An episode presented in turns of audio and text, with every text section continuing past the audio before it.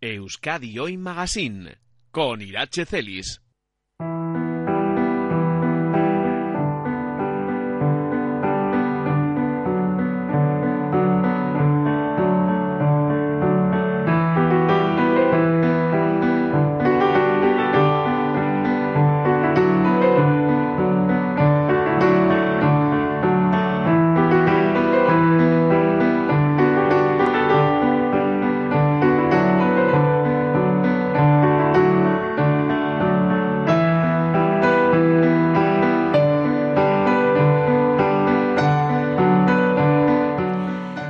Aquí, exactamente a una semana, el próximo miércoles 6 de febrero, finaliza, finalizará el plazo de inscripción para participar en una nueva edición del programa Juventud Vasca Cooperante. Un centenar de jóvenes están llamados a ser los elegidos, las elegidas, hombres y mujeres que este verano realizarán un viaje que seguramente marcará un antes y un después en sus vidas. Son 22 las ONGs para el desarrollo que seleccionarán a los candidatos y candidatas, eh, esos que participarán, bueno, pues en diferentes proyectos, proyectos de lo más variados que se llevan a cabo en diferentes países del sur.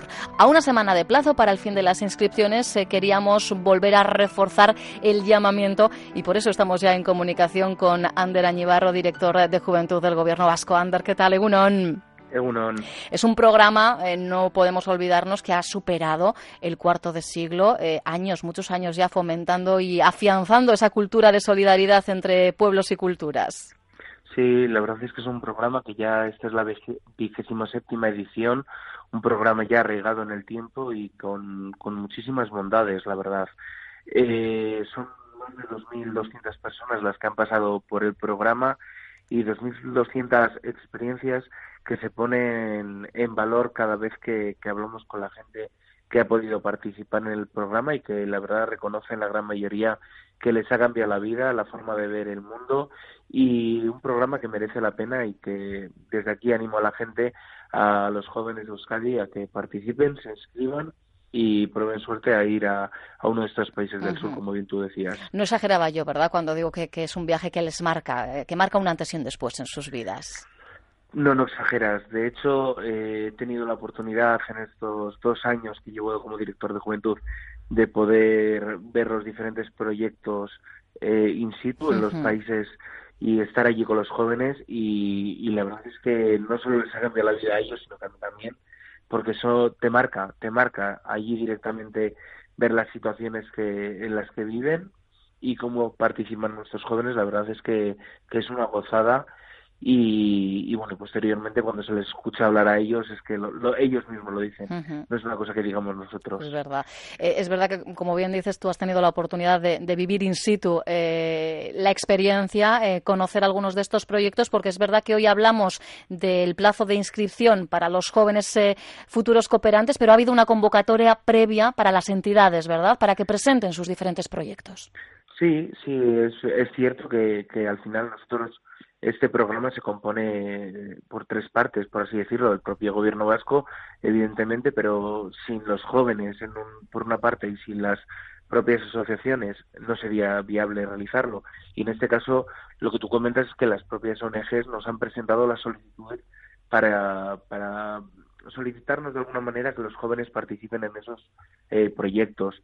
La verdad es que año a año se van consolidando ciertos proyectos y año a año y gracias a la labor que se realiza técnicamente y, a nivel también de las propias ONGs y la coordinadora de ONGs de Euskadi eh, y el boca a boca se van apuntando más, más organizaciones, que es una cosa que a nosotros nos interesa y nos parece muy, muy interesante, ya que nos da una variedad eh, en los perfiles que nos solicitan que, que enriquecen muchísimo el proyecto y el programa. Esto es lo importante de cara a bueno a esos eh, chicos chicas que quizás se lo están pensando. Eh, son ideas que a veces sobrevuelan, pero que hasta que alguien no nos da el empujón, ¿verdad? Pues, pues no nos tomamos en serio la, la posibilidad. En cuestión de formación, los perfiles son muy variados a la, a la hora de, de inscribirse. Sí, completamente variados. De hecho, nos, nos piden de alguna manera perfiles desde de alta cualificación como de baja cualificación, o sea, de todo tipo de perfil, desde enfermeros y médicos para y médicas y enfermeras para poder ir a, los diferentes países, hasta eh, cocineros, eh, diseñadores de moda, eh, todo tipo de perfiles. Yo me recuerdo un perfil muy específico que nos pedían, además siempre lo pongo de, ejemplo, un soldador, eh, en este caso no especificaban que si podía ser hombre mejor, eh, cosa que de por sí ya es raro en el programa, porque el 80% son mujeres. sí, y, por cierto, ya hay soldadoras maravillosas. por cierto, y, hay que ponerles en valor, porque como no puede ser de otra manera, eh, la igualdad también tiene que llegar a todos los ámbitos del empleo. Por lo tanto, nos exigían un, perfil de, soldador con, con alemán, o sea, perdón, con francés. Por lo tanto, era un perfil tan específico que finalmente no lo conseguimos cubrir. Pero la verdad es que son tantos los perfiles que nos, que nos demandan que, que la verdad es que cualquier perfil, cualquier persona que esté interesada es bien recibida y, y en el proceso de selección luego posteriormente se verá si, tiene encaje o no tiene encaje. Pero por lo menos intentarlo, ¿verdad? Porque eh, eh, los requisitos son mínimos. Al final, eh, el principal requisito es la edad. Estamos hablando de programa Juventud Vasca Cooperante y creo que en concreto, si he hecho bien el cálculo, hablamos de chicos chicas entre los 22 y los 30 años, ¿no? Eso es. Bueno, lo que buscamos es básicamente tener una, un pequeño grado de madurez respecto a que las situaciones con las que pueden convivir son un poco duras. Que no les superen, claro. Y que no les supere, evidentemente. Eh, el requisito básico es tener ganas. Yo diría que es tener ganas, tener ganas de ir, de aprender, de vivir una experiencia eh, maravillosa y, y sobre todo de que, de que te pueda cambiar la vida, para bien, para bien, por supuesto. Entonces, la verdad es que yo creo que, y bueno, todavía a día de hoy estoy en edad de poder participar en el programa, pero, pero la verdad es que es, un, es una experiencia que a mí personalmente me ha cambiado la vida y con la gente que, que he hablado, con los diferentes jóvenes que, que he visitado allí, pues tanto en México como en Guatemala como en Perú, eh, les ha cambiado la vida y ellos mismos lo reconocían como un una gran experiencia. ¿Algunos de esos destinos eh, te ha marcado particularmente, Ander? El destino, el programa, el proyecto en concreto, la gente, porque a veces es la gente la que nos, nos gana, ¿no? Son muchos, la verdad, ¿eh? los que los que nos marcan. Yo recuerdo uno en, en Guatemala que me impactó muchísimo, era un, una, un hogar eh, para mujeres sobrevivientes eh, de violencia de género, maltratadas y mujeres violadas y la verdad es que se marca mucho, marca muchísimo. Eh, son otros proyectos más sociales igual en el cual puedan trabajar con los niños también te marcan muchísimo.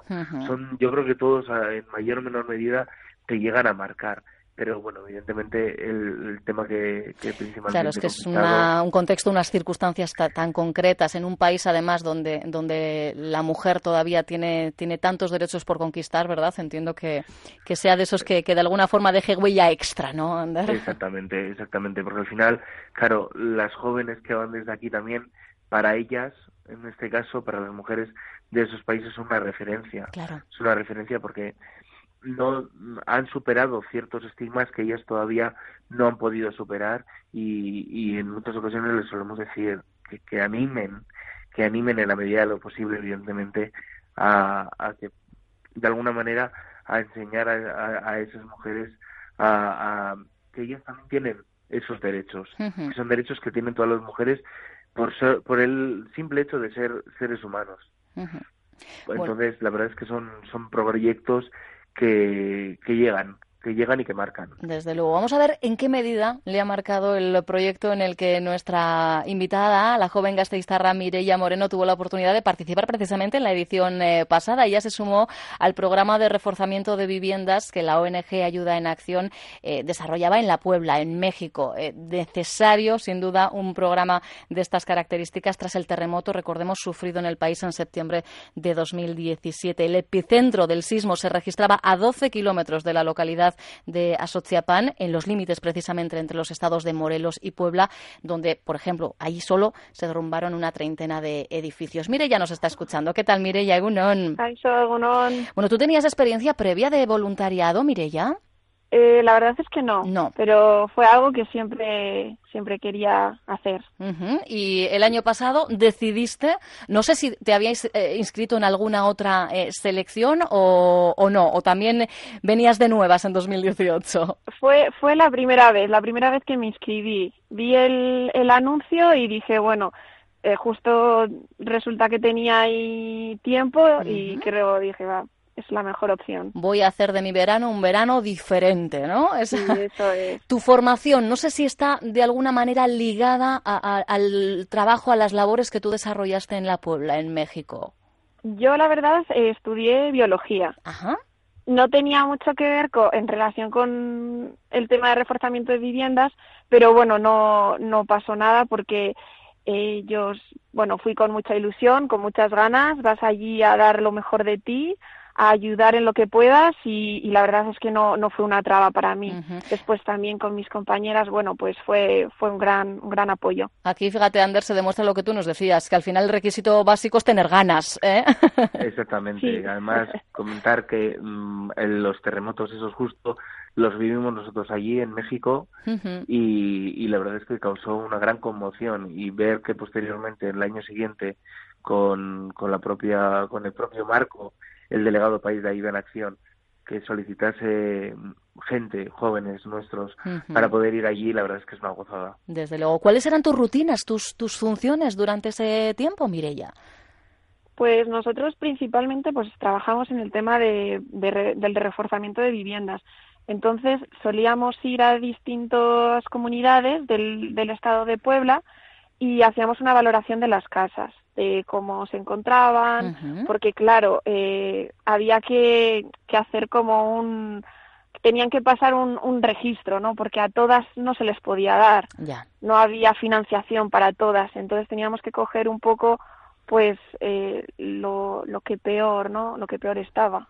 Esto sí esto es como cuando toca en un momento dado atender no a las víctimas de un accidente. Siempre hay que empezar evidentemente por quien más grave está. Y en el caso de los edificios pasa lo mismo no eso es bueno la cuestión es empezar por lo menos después ya seguramente pues se, se pidan más financiación y y el resto de, viviendas, bueno, pues que, sean tenidas en cuenta también. Ahí está, pero fijaros que eh, en el caso de Mirella llegaba casi un año después de, los eh, terremotos y lo que tarda, ¿verdad? Eh, un, un, lugar, un estado, en este caso como el de Puebla, en, en volver a resurgir, ¿verdad?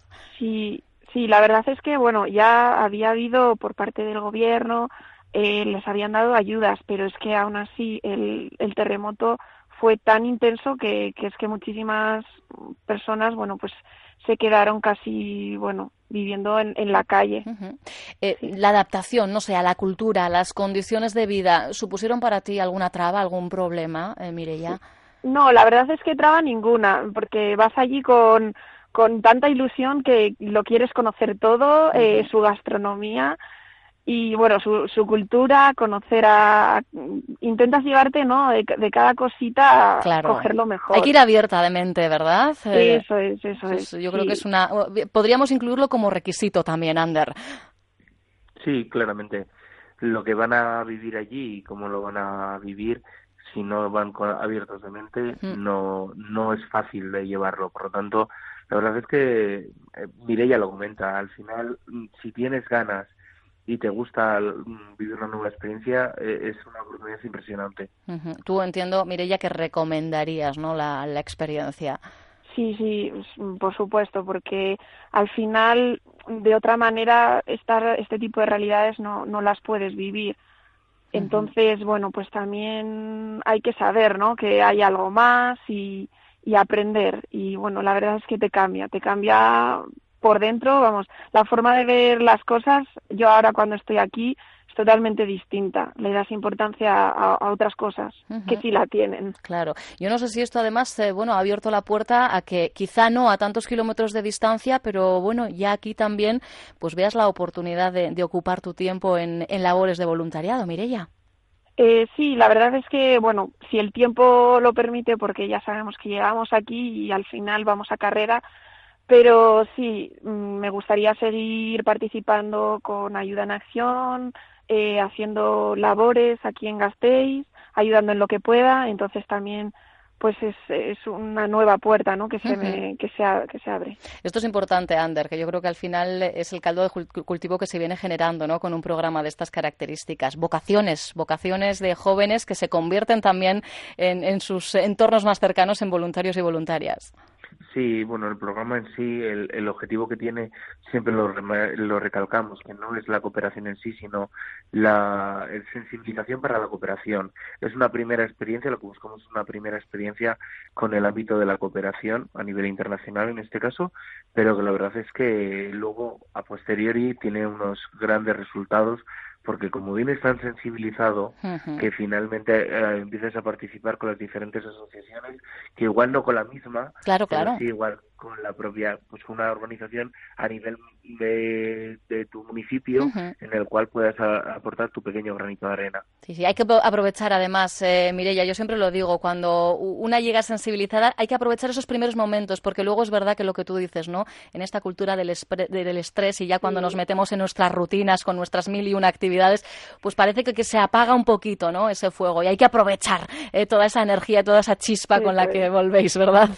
Sí, sí, y bueno, y contar tu experiencia a, bueno, a todo tu entorno familiar, amigos, y bueno, pues también que, que, que ellos vean, ¿no? Que tengan ese punto de vista. si, se, si se lo da una persona cercana, que lo ha vivido, pues yo creo que ellos también, pues como que se, se, sensibilizan sí, Sí, efectivamente. Al final es una cadena la que se establece, claro que sí. Quienes eh, llegáis desde, insistimos, eh, puntos distintos, diversos del mapa, países del sur, que de nuevo este año, este verano, durante aproximadamente tres meses, suele ser el plazo general, acogerán a un centenar de chicos y chicas, de jóvenes eh, entre 22 y 30 años, como decíamos, abierto el plazo de inscripciones hasta el próximo miércoles, día 6. Tenéis la opción, única opción de inscripción online, pero es muy sencillo, ¿verdad, Ander? En la web de Gaste Auquera tienen ahí toda la información.